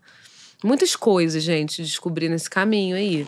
E aí, para eu poder não voltar para essas estruturas, eu preciso curar esses, esse, esse meu lugar do abandono. O abandono, total. E aí, pra eu curar o abandono, é que nem quando a gente pede pro universo, me dá paciência. Ele vai te dar o quê? Ele vai te dar alguém que vai parar na tua frente vai te dar um tapa na cara pra tu aprender a ter paciência, entendeu? Ele vai te dar paciência assim, toma paciência. Viva a paciência. Não, ele vai Ó, o botar o, pé universo na tua um frente. Porra! gente, eu tava pedindo um vibrador já tinha um tempo. Olha aí. É isso, Good gente. vibes. É isso. Vai outra caixinha que eu quero saber. Ou tá acabando, gente? Eu- a gente tá sem tempo. Vamos ver se tem alguma pergunta. Ah, já tem caixinha. uma hora. Ah, achei maravilhosa essa pergunta. Não é uma tentativa de consertar um trem que não tem conserto? Pode ser também. Tem gente que faz isso. Hum. Entendi. Pode ser. Achei. Não faço a menor ideia do que seja isso, mas acho muito evoluído quem pratica. Cara. Evoluída, a Maíra sua. É, não, eu não posso nem falar isso, gente. Não, as pessoas não dá. Não é evoluído, né? Na verdade, é isso. É você é ter coragem, mano. É, É, ter eu coragem. Você vai quebrar um padrão de senso comum e você vai ter que ficar explicando pras pessoas, né? Isso também Ah, é chato. sobre porque as coragem. pessoas- Eu sobre quebrei- Aquilo que a gente Sim. falou é abrir mão do controle. Exato. Aprender, eu passei a quebrar paradigma, paradigmas na minha vida inteira, né? Eu sou uma quebra de paradigmas, porque minha, minha casa é sobre isso, meu trabalho é, é, sobre eu isso. acho que assim. Minha relação a, a é casa sobre é isso. Quase tão é, impactante É tudo. quanto a escolha da não Sim. monogamia. Né? O arranjo que você criou pra viver Sim. a sua vida até dentro da sua família, né? Com o seu filho. Mas então fala um pouquinho sobre Então, responsabilidade afetiva. Cara, responsabilidade afetiva, pra mim, é muito complexo, na verdade, porque eu percebi que é a gente ter. Mano, é muito importante ter diálogo numa relação. É muito importante, divulgar isso, gente. Não tem como a gente construir relações positivas, honestas, se a gente não tiver diálogo, se a gente não conseguir conversar. Então, é. O que eu percebi, o que eu tinha percebido ali atrás, era que se eu sou uma pessoa que, sei lá, mano, vamos dar exemplo, vamos parar de falar de ficar com outras pessoas, porque eu acho que a gente bate muito nesse martelo, mas não é sobre ficar com outras pessoas, é sobre a gente poder desejar o que a gente quiser, sobre a gente poder fazer o que a gente quer e experimentar o que a gente precisa experimentar na vida pra gente ser a nossa melhor versão. E às vezes a nossa melhor versão lá na frente, ela precisa agora ficar com pessoas. Ou, sei lá, entendeu? Ou andar de balão, entendeu? Sei lá. Então, é, eu entendi que, por exemplo, uma vez, vou dar exemplo, a gente gosta de exemplo. Uma vez eu fui pra um show, eu tava ficando com um cara, a gente tava ficando já fixo mesmo e tal. Aí eu fui pra um show, fui pro forró. Aí eu não falei pra ele que eu tava indo. Ou a gente falou, tava indo, ele também tava indo, mas a gente não tava indo junto. Ele tava indo com os amigos dele, eu tava indo com os meus amigos. No final era pro mesmo rolê. Aí a Vocês gente não sabiam lá- que era o mesmo. não, era tipo, a gente foi sabendo no caminho, chegando lá, sacou? E aí ele foi, aí nisso que ele chegou, ele, aí eu, pô, dei um selinho nele, ai, que bom te ver, porque, porra, afinal de contas, quando a gente se encontra, a gente se beija, né? A Sim. gente tá junto. Só que naquele contexto não tava, então dei um selinho nele, pá. Beleza, fui viver minha vida no rolê. Eu não fiquei procurando ele, eu não fiquei atrás dele. Fiquei nada, porque na verdade ele foi pro rolê dele, eu fui pro meu. Mano, deu uma merda, porque no final das contas eu fui embora com uma outra pessoa, eu vivi o rolê ali, fui embora com uma outra pessoa. Eu não encontrei ele pra dar tchau, tipo assim, porque eu ia dar tchau, normal. E é isso, e deu merda. Por quê? Porque eu dei o beijo no início. E aí ele falou que a partir do momento que eu dei o beijo, eu estava com ele. E aí eu- Faltou essa parte do acordo. Gente, imagina. Mano! um pergaminho de acordo. Gente, não, mas é Ai, cara, doido. que- Como? Entendeu? Então, mano, eu não vou ter responsabilidade afetiva em muitos lugares, porque e a gente não vai ter na vida em Eu muitos acho que isso aí lugares. não é responsabilidade. Eu acho que isso aí tem a ver com a expectativa do outro. Responsabilidade afetiva Sei é lá. respeitar o Imagina se do você não outro. tivesse beijado esse homem, então. Você não deu um selinho, falou só um oi, oi, assim, de longe. Aí podia. Aí podia beijar outra. Eu sei lá, entendeu? Eu Não sei, gente. Mas eu sei que é muito complexo pra mim, né? Esse lugar do. Você vai dar um passo ali, você pode não ter responsabilidade, mas isso significa. Qual é a minha intenção? Então, que, que quem eu quero ser? Ou por que, que eu tô fazendo isso? Então, por isso que pra mim hoje em dia é sobre diálogo, é sobre eu comunicar o que, que eu tô sentindo, o que, que eu gostaria, o que, que eu quero, o que, que sei lá o quê. Porque cada pessoa tem uma medida diferente, né? Então, eu, por exemplo, se meu companheiro me olha com aquele olhar assim de chateado, ele tá falando, pô, tô te contando aqui que não tem um bagulho muito maneiro e eu gostaria de conversar com você sobre isso. É isso que ele me fala, porque a gente conversou sobre isso ontem. Né? Que eu falei, Mo, não gostei, cara, que você me olhou de um jeito assim e tal. Ele, Mo, foi a maneira como eu encontrei de me comunicar, porque eu tava chateado com determinada coisa. Eu falei, ah, então vamos criar um novo acordo? Vamos fazer uma frase? Porque eu não quero que você me olhe desse jeito. Entendeu? Então, cada um tem uma medida diferente do como se sente cuidado, como se sente amado, como se sente respeitado. É, não, não é, É. tipo sentar, vamos fazer aqui nosso acordo, pegar uma caneta, um papel, vamos aqui. ó. Primeira regra do nosso relacionamento, nosso acordo um. É. Porque acho que vai acontecendo as coisas É, e dali. naturalmente. E vai, vai acontecendo, né? Porque às vezes você acha, ah, nessa situação eu faria assim. É. Aí tu vai lá ver a situação, tu não faria nada daquilo que você achou que você faria. Não é. E comigo E é é exatamente isso. assim. Sim. É isso. E é muito difícil mesmo encontrar esse lugar. Contemplar todas as situações da vida. Sim, é muito como. difícil encontrar esse acordo com uma pessoa que está ali conhecendo, se relacionando e entendendo ainda, né? Sim, e cara, e sobre. É muito foda. Cara, se relacionar comigo é muito complexo, cara. Eu, eu sei disso, entendeu? Porque eu já venho com muitas coisas. E eu já venho com muitas verdades sobre mim, sabe? Então, e isso também é complexo porque às vezes eu quero me explicar pra pessoa logo. Aqui, ó, eu sou essa coisa aqui toda. Isso é muita informação, dá vontade da pessoa meter o pé rapidinho. Lógico, tipo, mas aí, mas aí que entra a lógica. E, tipo assim, é melhor abandonar antes do que ser abandonada. Então você já É. chega e fala assim: olha só, eu sou insuportável. Isso É, aqui, isso aqui, isso aqui. mano. Aí a pessoa fica olhando assim, tá, cara, mas isso aqui. Aí tu fala mais alguma coisa, a pessoa fala assim: não, desculpa, é que eu não queria que você me impressionasse. Nossa, tá me impressionando. E você fala: não, eu só tô te falando como eu sou mesmo. É, eu só tô. eu. Só pra não, não ter É. treta, entendeu? Isso, aí a pessoa, não, porque me incomoda. Então, se te incomoda, mano, aí, né, tipo, Aí é um isso. detalhe. Beijo, tchau. Né, esse detalhe aí não vai dar. É, mas teve um momento, e é muito importante, gente, é, quando a gente começa a ter essas consciências da verdade, ter esse entendimento que muitas vezes a gente vai pro extremo, né? Sim. Então a gente vai pra esses extremos, então chegou um ponto onde eu tava me relacionando assim, ó. Eu sou isso aqui, então é isso, tu não quer, tu não quer, tu não vem, tu É, não vem. é. Porque eu sou aqui porque eu não queria, entendeu? Nada. Eu queria ser eu, daquele jeito ali, no meu pêndulo, na minha verdade, eu tava muito certa. Hoje em dia eu tô muito mais flexível, né? Nesses lugares. Ah, então beleza. Ah, divide quarto. Ah, beleza. Então se a gente continuasse dividindo quarto, ia ter que criar vários outros acordos para conseguir ser legal da gente conseguir dividir o quarto e ter responsabilidade um com o outro de cuidado, né? Mas é sobre isso, é sobre a gente saber os nossos limites. É, eu então, acho que assim, pra gente. Eu acho que eu resumiria que o que eu entendi de você falando muito aqui, que essa forma de você se relacionar tem a ver com o seu autoconhecimento, né? Fundamentalmente. Exatamente. É funda tudo é autoconhecimento, na verdade. Na vida, tudo é autoconhecimento.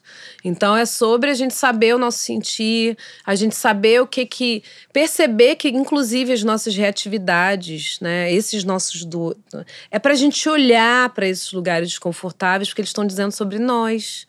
Né? Onde a gente quer estar, onde a gente não quer estar, o que, que a gente quer, o que, que a gente não quer. E aí, como construir esses relacionamentos com os nossos companheiros, com, no- com a nossa família, gente, com as pessoas que a gente mora, com nossos filhos. Como a gente construir esses relacionamentos de maneira que a gente possa falar quem a gente é, sem se sentir inadequado, sem precisar ficar se defendendo comprovando o porquê das coisas, sabe? Se explicando demais, pisando em ovos, sabe? Pelo amor de Deus. Entendeu? E pra isso precisa ter autoconhecimento, né? Quem eu quero ser? Ah, eu quero ser uma pessoa assim, pô, tranquila, que eu chego aqui não tenho ansiedade. Tô suave, chego aqui brinco. Quem eu quero ser, sacou? E pra eu ser, que tipo de estrutura de relacionamento eu preciso ter? Com quem, como a pessoa poderia me tratar, ou como eu gosto de ser tratada, como eu mereço ser tratada. Entender que sempre tem um espelho, mano. Se eu tô passando por essas situações aqui, o outro também tá. Se eu tô me sentindo assim, não reconhecida, pode ter certeza que o outro também tá. Se eu tô me sentindo não amado, pode ter certeza que o outro também tá. Então, é sobre concluindo, que eu entendi nesse rolê todo, é sobre a gente se cuidar o mais possível, o máximo possível, e se dar aquilo que a gente está pedindo do outro.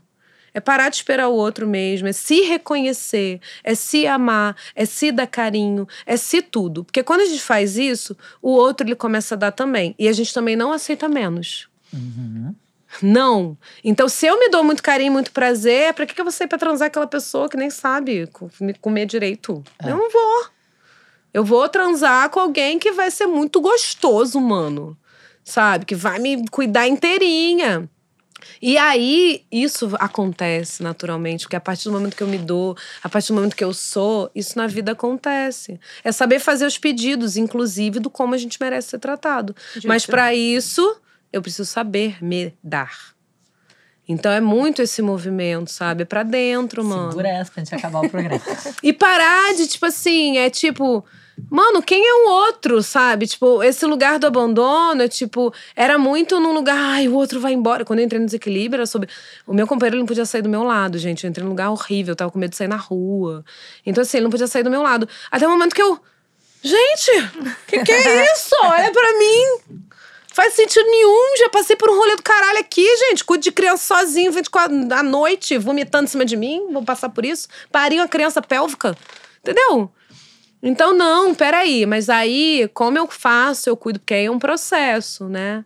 Não é tipo, agora, beleza, me tornei Ah, sim. independente. Não vira, né? Não, não, ou acordei não monogâmico. Acordei. coletivo. Acordei Acordei. acordei. É, um acordei processo, curada. um. É um processo, entendeu? Então é olhar para esse processo com muita, muita cautela e muito cuidado, entender que, inclusive, esse programa eu acho que traz, né? A gente deve ter falado de muita coisa, a gente falou de muita coisa que deve virar chaves nas pessoas. É tipo, essas percepções, é catar essas percepções e entender. Opa, fez sentido para mim, tá? Mas agora eu vou construir devagar. Sim. Não precisa ser de uma hora para outra. Eu não preciso me atropelar. Mas também se eu me atropelar e se eu atropelar outra, tá tudo bem. Tá tudo bem, gente. É aceitar as coisas, sabe? E entender que a gente faz as coisas nas melhores das intenções. Nas melhores das intenções, sabe? Nem sempre. É, nem sempre. Tem gente que quer foder É. os outros. Mas assim, é Mas sempre por algum de um lugar melhor. saudável, É né? sempre, mas É. sempre é de algum lugar melhor do tipo, eu quero amor. Eu quero amor. E aí eu vejo, a minha visão de mundo faz com que eu veja que essa pessoa, ai, tá sendo escrota comigo. E na verdade, na visão da outra pessoa, ela não tá sendo escrota porque ela também quer amor, ela também quer dar amor. Entendeu? É só porque a gente não sabe se relacionar, gente. Então, pra mim, é sobre a gente começar a aprender a se relacionar dentro dessas nossas estruturas, da maneira mais saudável possível, com mais diálogo possível, mais liberdade. E verdade. Parar e verdade. E parar de se reprimir, acabar com essa porra dessa repressão, gente. Parar de reprimir as crianças, pelo amor de Deus.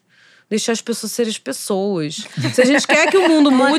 Deixa as pessoas serem as pessoas. Deixa as pessoas serem as pessoas, entendeu? Se a pessoa quer dar cambalhota na rua, deixa. Você pode ficar ali, ó, ajudando. Quem é você no rolê pras pessoas? Quem é você? Eu que sou a Eu pessoa vou que eu quero. a cambalhota. E indo, trazendo graça e sei lá o que, entendeu? E aí, quando a gente começa a entender esses lugares, a gente se perceber no mundo e a gente se unir, unir nossas potências. Mano, o que, que é beijar na boca e transar, mano? A gente é muita coisa, a gente realiza muito mais coisa. Muito mais coisa junto. Sabe? E aí a gente deixa de cultivar afetos muito importantes com os nossos amigos, com pessoas na rua, conexões porque a gente tá monogâmico, ou porque a gente tá numa estrutura de relacionamento que a gente não pode nem olhar pro lado, ou porque a gente. Isso afeta outras coisas, né? afeta não só. tudo, tudo, tudo, tudo. Até o carinho do corpo. Até tudo. É repressão. Então é acabar. Acabar com essa porra, entendeu? Em todos os lugares. né? Não é sobre não monogamia, gente, é sobre repressão mesmo. Uhum. Vamos derrubar. Ai, Maíra, muito obrigada. Obrigada por você ter vindo. Obrigada, Obrigada por gente. você ter essa coragem de vir aqui falar quem você é e assumir as suas escolhas. Sim. É isso, gente. Se eu meter o pé pelas mãos, assim, vocês também me falem. Porque eu faço merda pra caraca também, gente. Quem não faz, né? É Eu- isso. É Coitada. a gente se perdoar, é a gente agradecer, a gente. Muitas coisas. Se unir a essas pessoas. Maravilhosa. Gratidão mesmo. Beijo, gente. Beijo. Beijo. Tchau, tchau.